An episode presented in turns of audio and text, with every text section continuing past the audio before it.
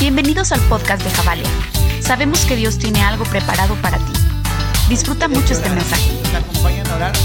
Quiero, quiero ser eh, honesto en- hacia la dirección que tenemos que orar esta mañana. Saben, Eh, nuestro país está atravesando momentos complicados. ¿no? Eh, eh, el huracán en Acapulco es un tema. Y saben, hay, hay muchas situaciones políticas en, el- en este momento. Dios nos ha dado la gracia y hoy podemos y estamos buscando mandar apoyo directamente a Acapulco y necesitamos orar para que puertas se abran. Eh, quiero ser honesto con ustedes, el apoyo que Dios nos ha dado no es poco. Hay dos aviones de Estados Unidos llenos esperando llegar a Acapulco y estamos orando porque haya puertas abiertas. ¿eh? Dios está moviendo en momentos de debilidad, en momentos de escasez, en momentos de dolor. La iglesia de Jesucristo se tiene que levantar. Y si estás aquí hoy, no estás aquí solo para recibir algo, estás aquí para ser la luz del mundo. Y la luz del mundo no se esconde, sino que va a donde más se necesita. ¿Lo crees conmigo? Entonces vamos a orar para que hoy el gobierno abra puertas y podamos tener accesos para aterrizar y poder llevar la ayuda a quien lo necesita de primera mano, sin intermediarios, directamente a la gente necesitada. Son dos aviones llenos que están esperando. Y yo sé que hoy Dios puede tocar el corazón de cada político, del presidente mismo, para abrir aeropuertos. Y creo, porque la Biblia lo dice, que el corazón de los reyes se inclina hasta donde Dios quiere. Entonces, oramos por eso. ¿sí? Padre, hoy ponemos en tus manos ah, la bendición de poder ser parte de la solución. Hoy creo con fe que hay puertas abiertas, que hay políticos que voltean a verte y tocan sus corazones, que aeropuertos se abren, que oportunidades se dan y que podremos ser un canal de bendición para los que tienen la ayuda, llegue a los que la necesitan. Te pido que podamos ser un buen puente para que gente pueda conocerte en medio de la calamidad, en medio del dolor. Hoy levantamos la vida y las familias de cada persona de guerrero que hoy está sufriendo. Hoy creo con fe que tú te estás entronando en Acapulco y que Acapulco volteará a verte. Te pido en el nombre de Jesús que la iglesia despierte y llevemos el mensaje acompañado de ayuda a cada persona que lo necesita. Abre puertas, Señor, si es tu voluntad y que podamos bendecir a quien más lo necesita. En el nombre de Cristo Jesús, mueve a tu iglesia, sacude a tu iglesia y que podamos ser la luz que tú nos has dicho que somos en medio de este mundo. En el nombre de Cristo Jesús, toma el control del mensaje y háblanos tú, guíanos tú, cámbianos tú y quita lo que venga del hombre para que sea tu palabra la que nos renueve. En el nombre de Jesús, amén. Amén. Amén. Tengo fe que cuando menos nos demos cuenta vamos a poder dar testimonio de que hemos sido un buen puente para que bendición llegue al lugar necesario. ¿Lo crees conmigo? ¿Sí? Va a ser un honor para mí avisarte que lo vamos a lograr porque sé que Dios está con nosotros. O sea, el recurso está.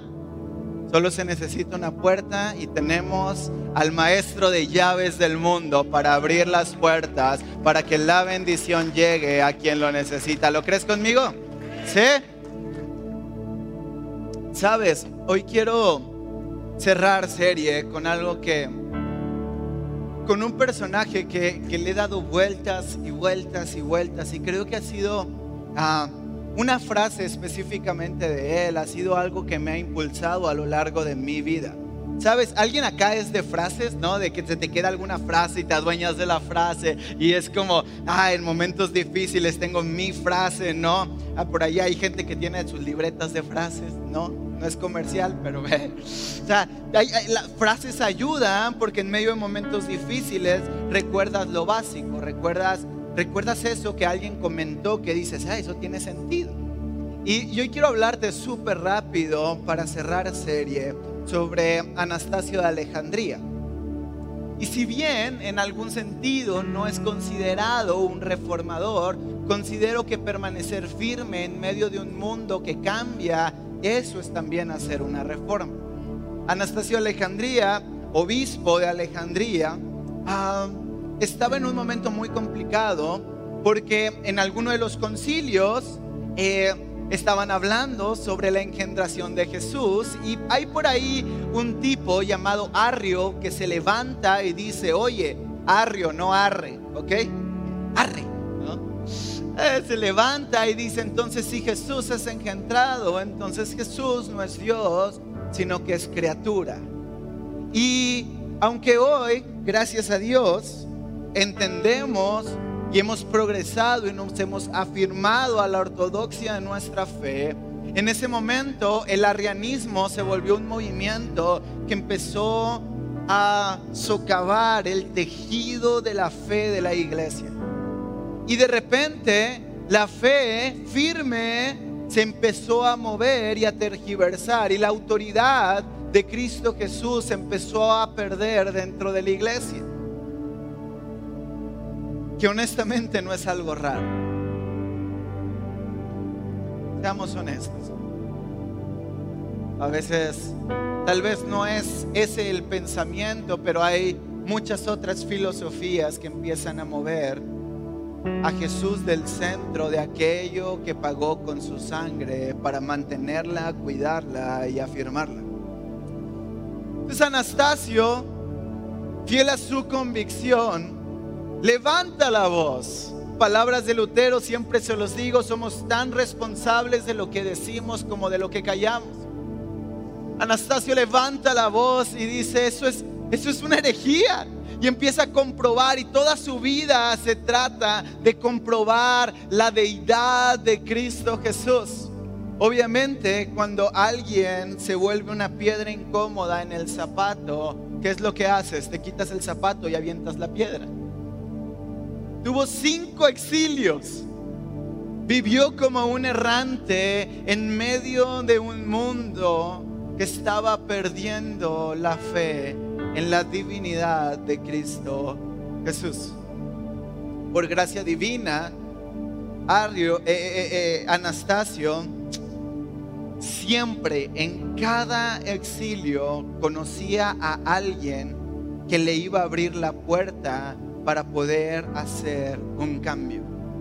Y eso quiero soltarlo para alguien acá. Tal vez estás sintiendo que vives en un exilio en tu corazón o en tu vida, pero en medio de ese lugar siempre habrá alguien guiado por Dios para llevarte al destino que Él planeó desde la eternidad para tu vida. Aunque hoy lo que veas sean desiertos, no creemos en un Dios que solo está con nosotros en el oasis. Creemos en un Dios que nos forma en el desierto para saber disfrutar el oasis con los pies en la tierra. ¿Sí lo crees conmigo? Entonces Anastasio en medio de cada exilio encontraba, eh, en su primer exilio conoce al hijo de Constantino, ¿no? Y entonces se hacen tan buenos amigos que Constantino le abre las puertas para regresar a Alejandría. O sea, así, una tras otra, una tras otra. Así como hoy Dios nos va a abrir puertas para llegar a Acapulco, así, ¿no? Una tras otra, puertas abiertas, puertas abiertas, porque el corazón de Dios está para aquellos que defienden la verdad. Entonces, Anastasio... Ah, hasta el último día de su vida luchó creyendo en lo que la palabra de Dios afirma. Y quiero leerles una frase de él. Y es posiblemente lo que hoy quiero exponer y poner sobre la mesa para cada uno de nosotros. Salud. Pero aquellos que dicen que el Hijo vino de la nada, o de otra sustancia y no de Dios, y que hubo un tiempo o edad en cuanto Él no era, la Iglesia Universal y Santa lo estima como ajeno. Igualmente aquellos que dicen que hay tres dioses o que Cristo no es Dios o que antes de la edad Él no era ni Cristo ni Hijo de Dios o que Padre e Hijo o Espíritu Santo son lo mismo, o que el Hijo no es engendrado, o que el Padre engendró al Hijo no por elección o voluntad, la Santa Iglesia Universal los anatematiza, los hace anatemas, pues. En otras palabras, vean, vean el valor de Anastasio. Dice, la Santa Iglesia los maldice. Que si se oye más profundo, ¿no? Me faltó la voz de Yamal aquí, ¿no? La Santa Iglesia los maldice. Y aunque hoy pudiera parecer un tema lejano, creo que estamos enfrentando momentos y viene una temporada, ya tengo pantalla, gracias, y viene una temporada donde la Biblia lo dice, el amor de muchos se enfriará. Ojo acá, eso no lo habla para gente que no ha conocido la verdad, eso lo habla para gente que está dentro de la iglesia, porque para que algo se enfríe tuvo que estar caliente antes, ¿no? Es lógica.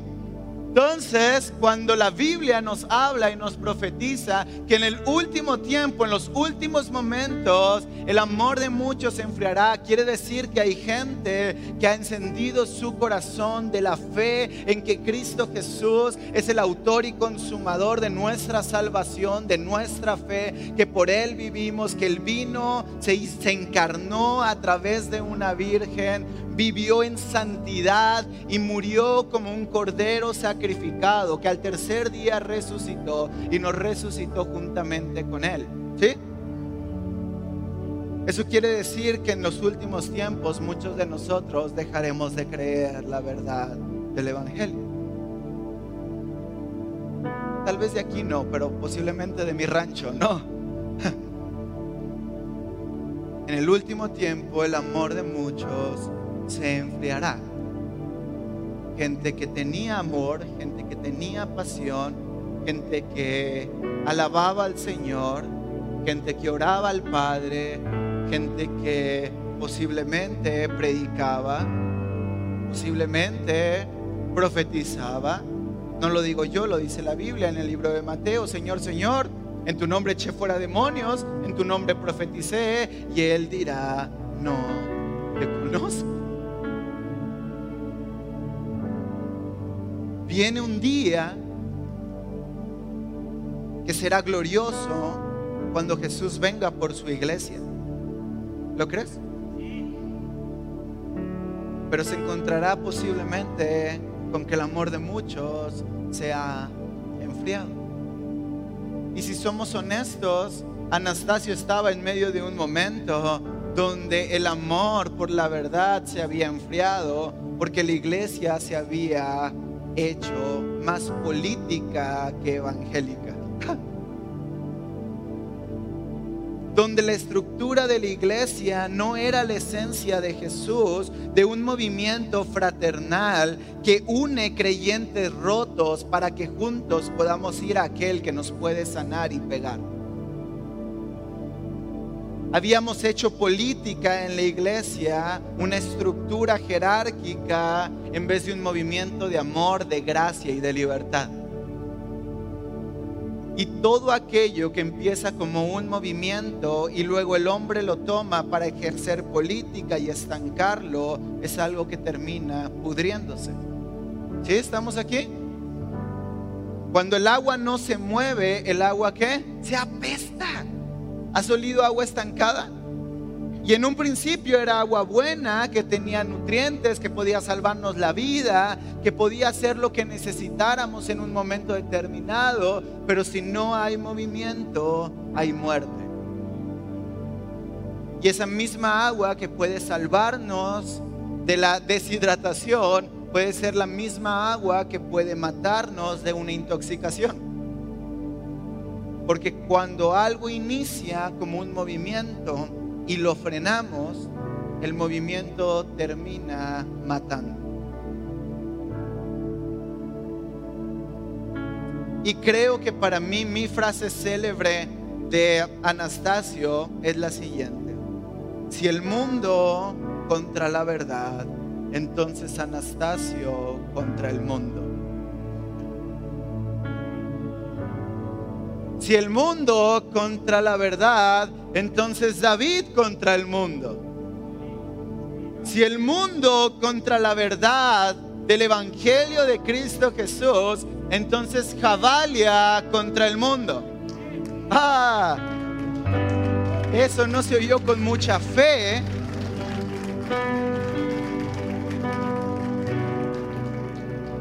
Ojo lo que digo acá. Porque en un mundo de ciegos el que ve está loco. Ojo acá. Porque en un mundo de obscuridad aquel que brilla se puede volver un enemigo.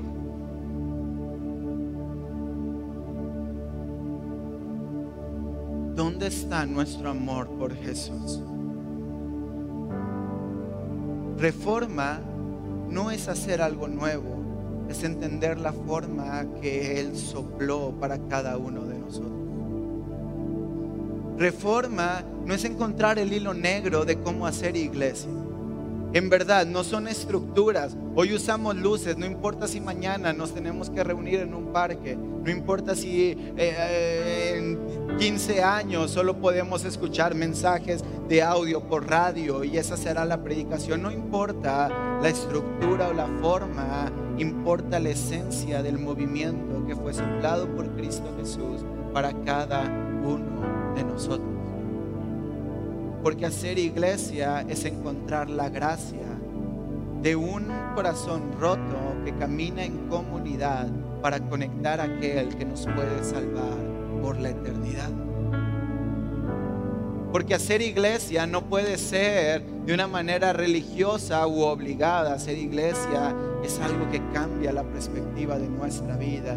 Porque ya no caminamos errantes en un mundo que se cae a pedazos, sino que tenemos a alguien a nuestro lado para levantarnos en medio de cada momento Y ese alguien no es hombre para mentir, ni hijo de hombre para arrepentirse. Ese alguien es el Hijo de Dios que fue entregado en una cruz y resucitado para levantarte juntamente con Él y llevarte al trono del Padre como un hijo redimido, como un hijo santificado. Porque no hay nada que podamos hacer que nos pueda separar del amor del Padre. Ni lo alto, ni lo bajo, ni lo profundo, ni lo presente, ni lo futuro, ni lo porvenir, ni, ni ángeles, ni potestades, ni la vida, ni la muerte nos pueden separar del amor de nuestro Padre.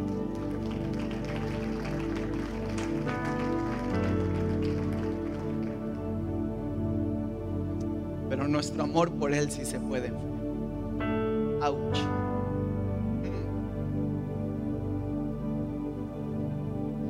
Yo no sé qué sea la iglesia para ti. Yo no sé qué significa que estés hoy acá. Tal vez lo hiciste porque te trajeron a la fuerza. No voltees a ver a tus papás o a tu esposa. Gracias a Dios por las, mujeres siempre hacen que las cosas funcionen, ¿verdad? Ah, esas sí gritaron, ¿verdad? Yo no sé por qué estás acá, cuál sea tu idea de la iglesia que tan bien o que tan mal te haya ido en el baile, pero este no es el deseo del hombre, es el sueño de Dios para encontrarse contigo, levantarte de la muerte y llevarte a lugares celestes donde te ha dado un anillo y una túnica y pasamos de ser mendigos a ser hijos adoptivos del Rey de Reyes y Señor de Señores. Porque nuestro pasado, ¿quieres saber cuál es tu pasado? Te profetizo cuál es tu pasado. Tu pasado es una cruz que cambió para siempre tu futuro. Y es, hace falta hoy en día una iglesia que entienda lo más básico de lo básico. No podemos dejar que la llama del amor por Cristo Jesús se extinga por filosofías y pensamientos que son contrarios a la verdad de la Biblia. Porque en medio de un mundo relativo, lo único que hace el contrapeso y la diferencia son aquellos que se levantan a defender una verdad que es absoluta. Porque el enemigo del relativismo es lo absoluto. Y Cristo Jesús es el camino absoluto, es la vida absoluta y es la verdad absoluta. Si queremos realmente mantener nuestro corazón encendido de la verdad de Cristo Jesús, hace falta que nuestros ojos estén enfocados en Él. No hay nada que pueda salvar nuestra vida. No hay nada que pueda sanar nuestro espíritu. No hay nada que pueda levantar tu matrimonio. No hay nada que pueda cambiar a tus hijos. No hay nada que pueda romper las adicciones. No hay nada que pueda cambiar el dolor de la depresión y de la ansiedad. No hay nada que pueda cambiar este mundo que no sea la sangre de Cristo Jesús que fue derramada en esa cruz y que a través de la iglesia hoy se tiene que levantar para traer vida en medio de los lugares que hoy están muriendo. Queremos reformar, queremos hacer algo diferente. Tenemos que levantarnos con los ojos puestos en Jesucristo, autor y consumador de la fe. Nunca antes, como en este siglo, en este tiempo, en este momento, la fe ha sido atacada por mensajes subliminales. En el pasado la verdad era atacada con espadas. Y la verdad es atacada por un simple TikTok.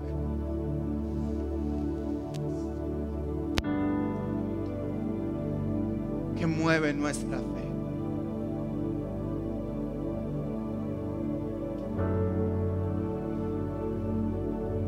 Medio de la reforma que Dios está haciendo en este tiempo, que es una reforma a la iglesia, de entender quiénes somos. Recuerdan que hablamos eso hace como dos semanas. Él nos ha hablado más que nunca de nuestra identidad en Él. Qué curioso que cuando Dios habla de identidad, el mundo habla de autopercepción.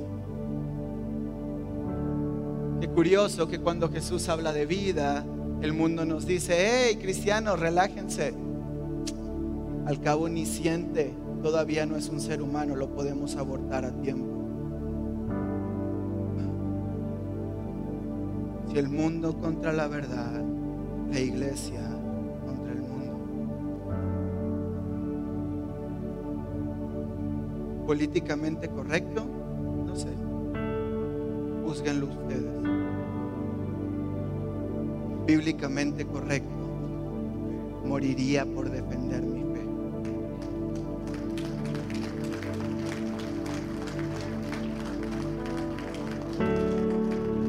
¿Dónde estamos, iglesia, parados en este mundo? ¿Somos un velero que se lo lleva cualquier viento de pensamiento? ¿O somos un ancla que se mantiene firme defendiendo nuestras convicciones? ¿Dónde estamos, iglesia, parados en medio de un mundo que se derrumba por pensamientos anticristianos?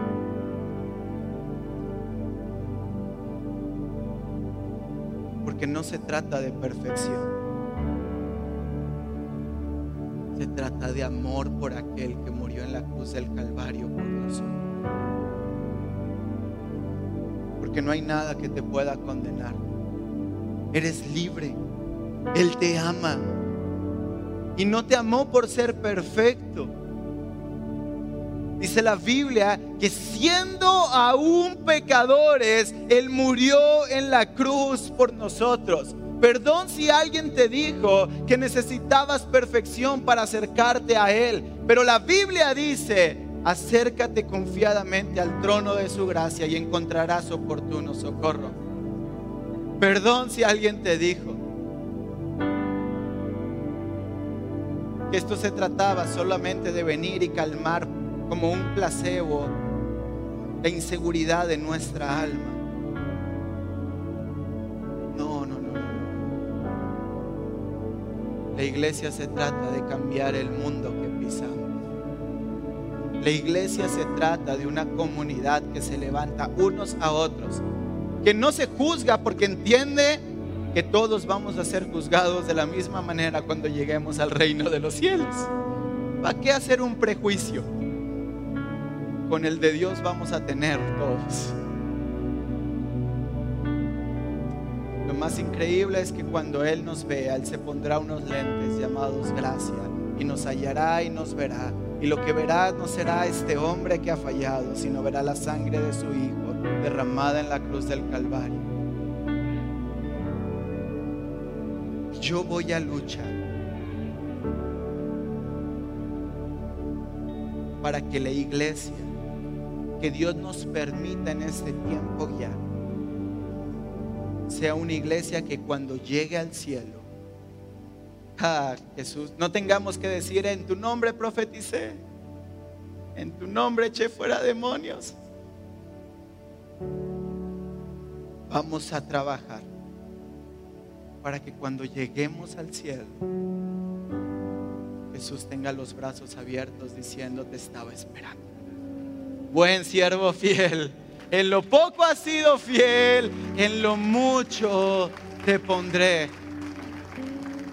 ¿Dónde está tu fe hoy, iglesia? ¿Dónde está tu fe? Juan 15, 4.